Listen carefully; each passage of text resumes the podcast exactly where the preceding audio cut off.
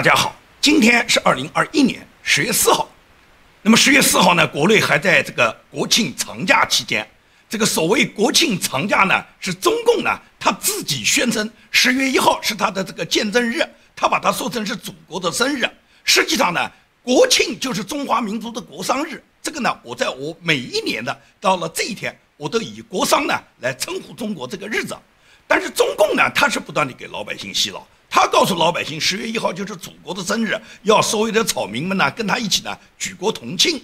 其实我们稍微有一点常识的人都知道，十月一号不过是一个政府执政换成了另外一个政府执政的日子，也就是一九四九年的十月一号，由原来中华民国政府在中国大陆执政的这个时间换成了什么？换成了中共他自己篡政。搞了一个中华人民共和国，由中共呢，他主导的这个中华人民共和国，在十月一号呢，获得了中国大陆的这个政府的执政权，跟祖国的生日没有任何关系。我们中国人的祖国已经有几千年历史了，什么时候有过一个什么祖国具体的生日呢？如果按照中共所讲的十月一号是祖国的生日，祖国现在已经七十二岁了，那么我想问，如果有一个百岁老人，他在七十二年前，难道他就不是祖国的人了吗？所以说，我们的祖国已经存在了几千年。祖国是我们所有中国人祖祖辈辈生活的土地，是这个土地上千千万万的中华儿女，是我们灿烂的中华文化和语言，是无数勤劳勇敢的中国人民。这就是我们的祖国，跟共产党创建的中华人民共和国什么十月一号建立没有丝毫关系啊！所以中共呢，他就不断对对草民洗脑，让草民认为这是他的国庆日，所有老百姓呢都记住这一天呢是他祖国的节日。你只要稍微动脑子想一想，就是祖国绝对不止七十二年。如果是祖国只有七十二年，那么请问你爷爷、你爷爷的长辈们，他们出生的时候，他们生活的年代，难道就不是中国人，就不是祖国的人了吗？所以共产党呢，他总是颠倒黑白，然后给老百姓洗脑，去炮制一些呢，炮制一些他为了巩固他政权给老百姓洗脑的观念，并不代表现在是长假期间，现在大家用水用电就正常了，很多地方还是限电啊，而且很多限电，它不仅仅是那些厂矿企业在限电啊，老百姓的生活用电现在也受到很大的控制啊，很多老百姓根本没有电用，而有的地方即使有供电，又把价格上调了。但是呢，你看央视怎么说呢？央视就发表了这么一个评论文章。这个评论文章说是韩国时隔八年再次上调电价，四口之家每月将多出一千零五十韩元，包括韩国的铁路、公路等物价呢都会全面上调。所以说他这么一播报呢，让很多老百姓都认为，哎呦，你看不光是我们涨价，韩国也一下子涨了一千多韩元。但是央视会告诉你这一千零五十韩元究竟等于多少钱吗？换算成人民币等于多少吗？我告诉你讲，一千零五十韩元换算成人民币只有五块七毛三，也就是都不到一个美元。那么也就是韩国时隔八年上调电价也不过调了连一个美元都不到的价格，也就是五六块人民币。在这种情况下，央视也炮制出说是韩国也上涨电价了，因为他炮制这个东西，实际上就告诉所有饱受涨价之苦的中国的草民，就告诉你，你看啊，全世界都在涨啊，不是我们在涨啊，涨价是国际大趋势，我们不过是跟国际接轨，也就是对老百姓告诉你，涨价是应该的，大家都在涨。我们也在涨，你看韩国人家涨一千多块，他讲的一千多块韩元嘛，老百姓不明白啊，以为这一千多块是涨了一千多人民币一样的，实际上呢，只等于人民币五六块钱。而为什么这样涨价呢？电价为什么不断的蹿升呢？那就是中共动不动他就咬着牙不买人家澳煤，说是抵制人家澳大利亚的煤，不知道他们神经病去抵制人家澳大利亚的煤什么目的？因为中国的发电。绝大部分的电力是靠火力发电的，也就是靠煤炭作为最基本的原材料，作为燃料来发电的。你不买人家澳煤，自身的煤炭又根本没有这种供给能力，那么最终什么？最终没有煤就发不了电，发不了电当然是大面积的停电了。中共他为什么要抵制人家澳煤啊？也就是中共动不动要不吃帝国主义那一套，要给澳大利亚迎头痛击。也就是澳大利亚本来六月份按照合同，他支付给中国要有九百五十万吨煤炭。这个煤炭一共分装了八十六艘货船，把它运到了中国东南沿海的各个口岸，广州啦、上海呢、宁波啦，运到这些口岸以后呢，结果中国官方呢，他要抵制澳大利亚，他要打击帝国主义，他决定呢不允许这些澳洲来的煤船靠港，也就是大量的这些澳洲的煤船呢，他不允许他靠港以后，让他们再拖回去。那拖回去作为人家船东或者是货运公司，不是给人家增加了极大的运价吗？这个价格找谁来赔呢？你中国撕毁合约，当然你中国要承担责任了。那么这些船最终被中国拒绝靠港以后，这些澳大利亚、澳美的这些船都不能到中国来了。不能到中国来，人家就把这些船都开到附近的什么越南啊、东南亚其他国家、新加坡。全球一共有二十五个国家接受了澳大利亚的煤，然后把这个煤加价以后再卖给中国。而中共呢，现在就变成什么？变成了我们抵制了澳美了，但是我们采购了世界上二十五个国家，他们从澳洲转手当倒爷一样的倒过来的煤，加了价以后，人家赚了钱了，澳洲也没损失，然后中共呢保全了面子，最终这些煤呢还是拉到中国来。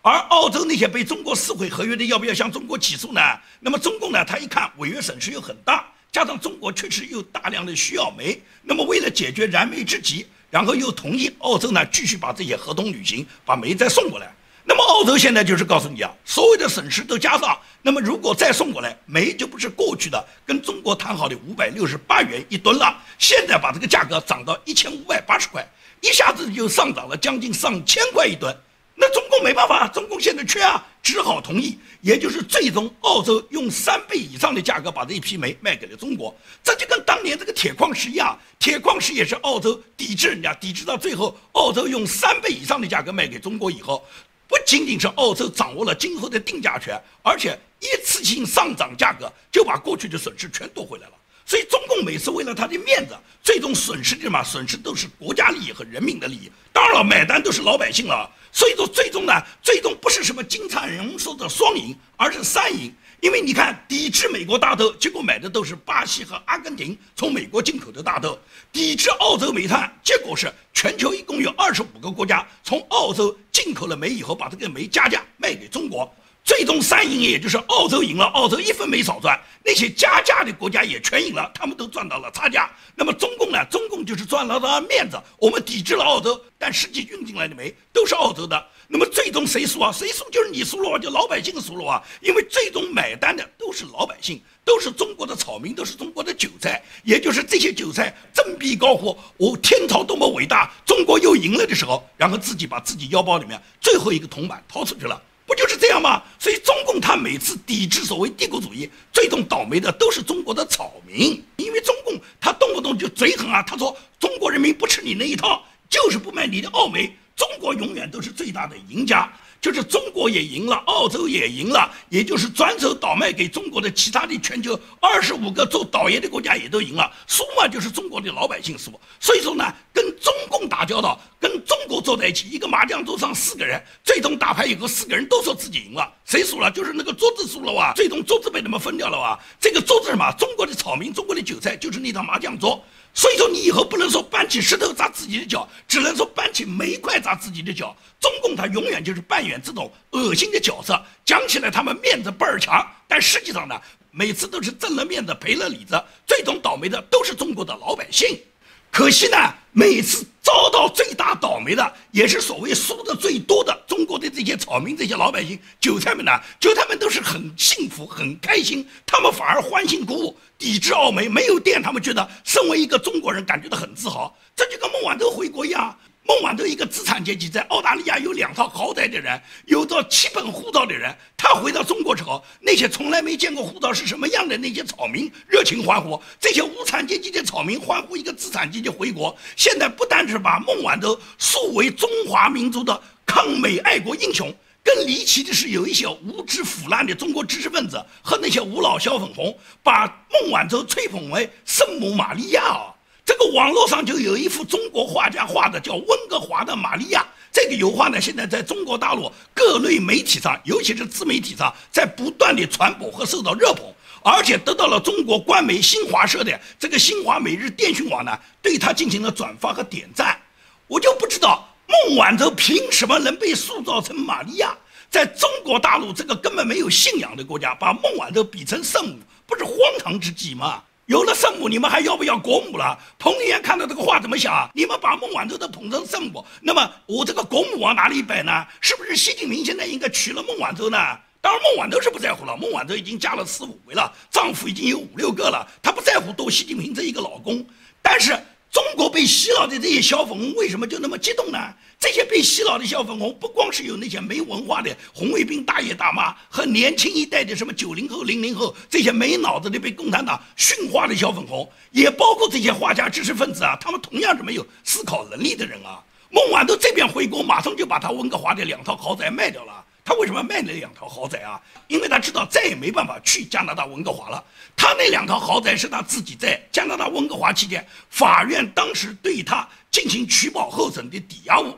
也就是这两套房子，他现在也把它卖掉了，今后也没有抵押物了，他也不打算去了。那么不打算去的原因是什么呢？因为他知道他现在在中国以后抛头露面的机会是没有了。他这个人如果不被暗杀，只能是终身软禁在他那套豪宅里面，没有他自己在温哥华时候昔日的风光，动不动穿着香奈儿，拎着爱马仕包，然后走着红地毯，每次去法庭就跟江姐上刑场一样，好像视死如归的样子。他多么爱国！所以网络上面，包括他自己的妹妹叫姚安娜，都发了一个朋友圈的文章。这个朋友圈的文章呢，我看了一下，我怀疑呢是有人呢暗讽模仿的。但是呢，至少可以表明孟晚舟现在的态度，很多人都是了解的。也就是他妹妹姚安娜写的这个朋友圈呢，他是这么说的：他说原先我没有想那么多，都说姐姐回来了，因为爸爸和我还有他的工作单位都在深圳。但是呢，我们没有为他设身处地的想过，他实际上他的家。就是他飞来的那个地方，是那个大洋彼岸那个才是他的家。他都过了很多天了，他还在疫情的隔离中。虽然说是隔离，但是隔着屏幕也可以见一面嘛，打个电话也可以嘛。但是他音讯杳无，也就是不但爸爸和我，包括他的姐夫，他说当然是合法的姐夫了，也根本见不到他。他现在究竟在哪里呢？说是被隔离。实际上，我觉得他妹妹讲的话意思根本就不知道孟晚舟现在被隔离在哪里，被共产党在哪里拘押审查，在哪里去调查他的问题。然后孟晚舟这个妹妹姚安娜，她又写到，就说她姐姐和她不是同一个母亲所生。她从记事开始起呢，她就知道她姐姐是一个耀眼的明星。但是最近这几年呢，他觉得他姐姐呢耀眼呢有些变本加厉了。高调这个事情，在我们这种家庭，我们这种出身可能是难免的。但是我姐姐的高调是全球都有目共睹的。即使是在海洋大洋彼岸的那一边，他的那个 big house 里面，就是加拿大的豪宅里面，在等待引渡的这个困境下，他都依然保持着高调的气质，把漫长的诉讼期变成了他自己的时装秀。每一次他的出场，都让他父亲皱眉头。他说这一点呢，家里面的年轻人反而能理解，因为女人少华易老，为什么不能趁着年轻尽显美丽呢？说是，但是呢，孟晚舟姐姐呢，她的高调就像下池里的水漫过地一样。有一些呢，有些失意了。网上这篇文章呢，我个人读以后呢，我觉得呢，不是姚安娜写的，是有人呢暗讽模仿的。我个人是这么体会，但是有很多人说就是姚安娜写的，因为姚安娜没什么文化，她不懂什么安抚？他就是表达这种心情。他觉得他姐姐的家真正的家是应该在温哥华，而不是在深圳。现在回到深圳以后，讲起来是抗美民族英雄，现在呢不知道被弄到哪里去了。他父亲也见不到，他也见不到，他的这个所谓姐夫，就是现任他姐姐的老公，现在也见不到他。那么孟晚舟究竟被有关部门带到哪里去了？实际上。孟晚舟所做的证词就决定了他回国以后一定会受到审查的，而这个证词导致的直接结果，也就是华为将会被美国起诉，被美国打击。他孟晚舟所做的证词将会为华为在海外所有犯罪行为做出一个重要的证据，而而这个证据最终是可以把华为彻底定在耻辱柱上，让华为赔这个倾家荡产。最终，华为的五 G 被全球，尤其是发达国家、民主国家将会把他们全部赶出去。因此，孟晚舟是要等着拉清单的。所谓圣母玛利亚吹捧他的这个油画是祸还是福？我可以明确就说，孟晚舟已经到头了，不仅仅是祸，是大祸临头。所以，孟晚舟他的这个反美英雄已经当到位了。现在，小粉红仍然有很多人不明就里的去吹捧他，但是很快对孟晚舟的批判就要开始了。美国一定会起诉华为，而且华为在全球。它渗透全球各个民主国家所布置的这些五 G 网络，不但是会被所有的民主发达国家把它驱赶走，它已经渗透的各种网络，调查出华为对各个国家里面，它渗透各个国家对各个国家的安全破坏的这些证据放在桌上以后，各个民主国家都会去起诉华为，最终孟晚舟的证据将会呈堂作供，也就是形成所有民主发达国家指控华为的铁板钉钉的证据。然后对华为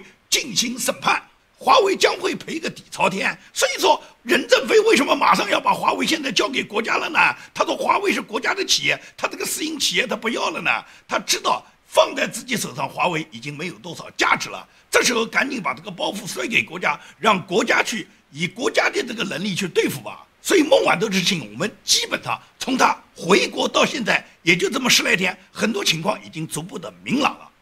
好，跟大家谈我们今天最后一个话题，也就是根据国际调查记者同盟最近发布的最新文件，披露了很多国家前任和现任的领袖在境外避税天堂收藏了很多巨额资产，部分资产都涉及到贪污洗钱和避税。这个里面最重要是披露了香港两位前港首、现任全国政协的副主席，就是梁振英和董建华，就是涉及到梁振英和董建华他们的家族在海外洗钱以及他们本人的贪污受贿的重大的证据。根据这个国际调查记者同盟发布的文件，能够显示，梁振英在担任特首的时候，他透过两件离岸公司，他持有其中一家公司百分之三十的股权。到了二零一五年，香港廉政公署调查他的时候，那时候他已经就任港首了。就是他在出任港首期间，他急急忙忙出售了占股约百分之三十的股权给这个叫戴德梁行，作价呢是二十万英镑，相当于当时的实价呢是二百三十万港币。那么整个这个交易和他作为港首仍然持有这个股价，把它卖给戴德梁行这件事，是跟他自己这个行政长官的职务行为完全不相符的。为什么廉政公署要去调查他？所以说，这是梁振英他自己作为前港首，利用港首的地位，然后重宝私囊、谋取私财，对他的一个指控。那么另外一个港首就是也是全国政协副主席了，前特首这个董建华，他和他的家族成员涉及有七十多家离岸公司，其中董建华持有七家离岸公司，开设过汇丰银行的户口，处理的价值大约有一百万美元的流动资产。那么董建华也不止一个儿子，他最小的儿子叫董立新。董立新透过一家离岸公司开设中国银行的账户，而且董建华的弟弟董建成也利用他哥哥担任港首、担任全国政协副主席的这个权力的便利，用四家离岸公司持有大量的银行账户，而且持有两间山顶级浅水湾的豪宅。也就是根据国际调查记者同盟呢，他们发布的这些文件都能够显示出前任两个港首。就是拥护共产党的这两个港首梁振英和董建华，他们都利用他们自己的地位，利用港首的地位，利用共产党担任政协副主席的国家领导人的这个地位，他们可以贪污受贿，然后隐瞒他们自己的资产，并且就在他们出任港首期间，他们仍然照样违反什么？违反廉政规定。所以说呢。共产党培养的官呢，就是要培养你们贪财，培养你们受贿，培养你们好色，培养你们最终跟共产党沆瀣一气的。你们不贪财不好色都不行，因为这样的人是不会把你选拔上来的，就是让你这种贪赃枉法。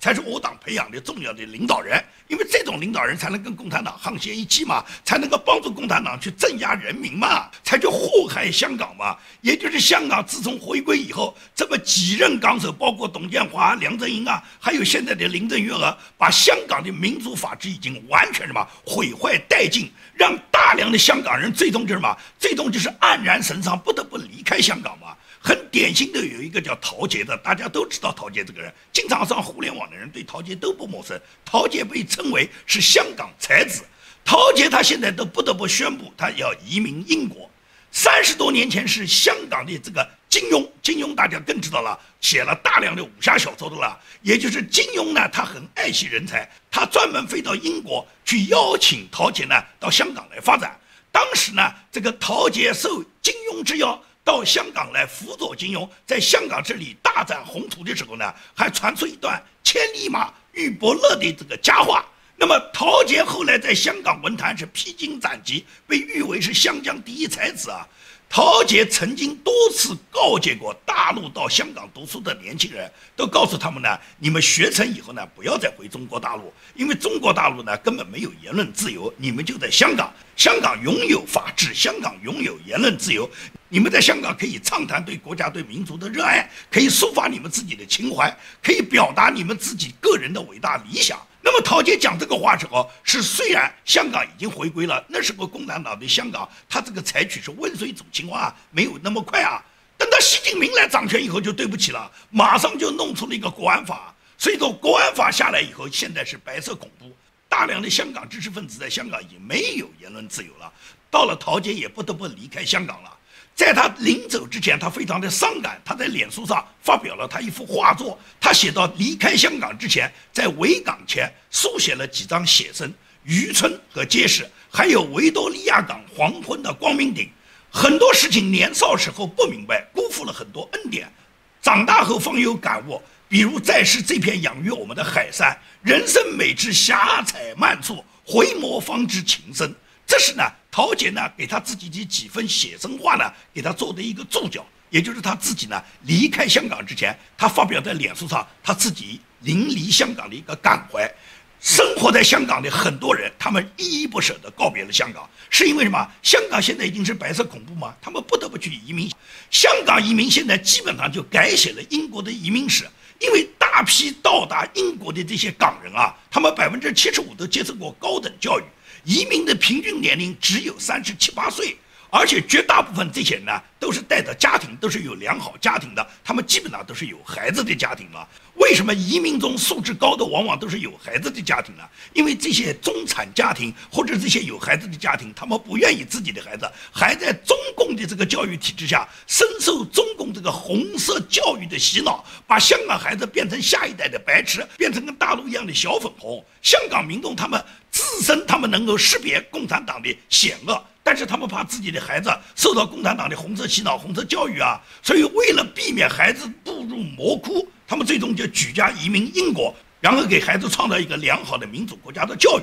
所以绝大部分到英国的都是有家庭带着未成年子女的，移民英国的最多。那么香港的这批新移民呢，素质很高，文化程度很高，每家也都有一定的财富，所以说这是最优质的一批移民。可以讲，全世界没有哪个国家不愿意接受这样的移民。但是香港绝大部分移民只看中了英国，没有看中美国。主要是美国这几年左派昌盛，大部分的这个黑命贵安提法在美国导致的这个左派运动，以及拜登政府迎接大量的这些非法移民，已经把美国的社会制度搞坏。很多港人一看你美国这种状态，我们还是到你美国去移民，然后跟你那些大量的非法移民做邻居啊，所以说人家不愿意啊，人家都移民到老牌的传统的保守主义的英国。移民到英国，香港人在英国，他们开启他们新的生活。但是呢，他们到了英国以后呢，他们这一部分移民呢非常有特色，他们把自己称为是英国的犹太人，也就是他们把自己说为是流亡者。他们对英国里面已经有的各种华人组织是完全不相信的，因为他们知道海外的华人组织百分之九十九是被中共控制或者是渗透的嘛。这些打着要欢迎他们来帮助他们的这些华人组织，里面都包藏着很多祸心的。所以说，大量的港人移民。仅仅是在短短一年中，他们迅速建立了很多互助的组织，给相同遭遇的香港同胞提供法律、购房、子女教育等方面的意见。他们所有加入的这些同盟，都是这些新移民，就是刚刚从香港移过来的，也就是二零一九年、二零二零年最近这一两年刚刚移过来的这些新移民，他们才是一家人。他们都是刚刚不得不离开香港，然后到达海外以后，大家抱团取暖的。所以说，现在这一批。被自誉为英国的犹太人的这批香港人素质相当高，这些人不仅仅是文化程度高，个人就有一定的财富，子女受到过良好的教育。而且这些人到了英国以后，他们马上学习英语啦，加入教会啦。可以讲，很多新港人都积极为推动英国社会的发展注入自己的热情和活力。那么，绝大部分的港人到达英国以后呢，那么像李嘉诚这一类的富豪，这种有眼光的富豪，早就在英国、在伦敦打造了不止一个香港城。这些香港城对最近这一两年新来的这些香港新移民，给了他们很多优惠，给了很多照顾。英国政府和英国本地的各个慈善组织也对加入到英国这些大量的港人给了他们帮助。所以说，这些自誉为自己是英国的犹太人这一批人，他们可以讲是非常高的素质的移民。这批移民，他们将会改变英国他们当地居住地区的面貌。也就是这些人带来了民主，带来了自由，带来了活力。同时，他们为所有的这个新移民群体啊，他们展现了他们自己高贵的中华民族的素质。香港人才是中华民族根源的一部分，保持着自己不屈不挠精神的这一部分。可以讲，中国大陆的人如果有百分之十的人能像港人这种奋斗的精神、这种团结的精神，这种无论是勇武派还是那些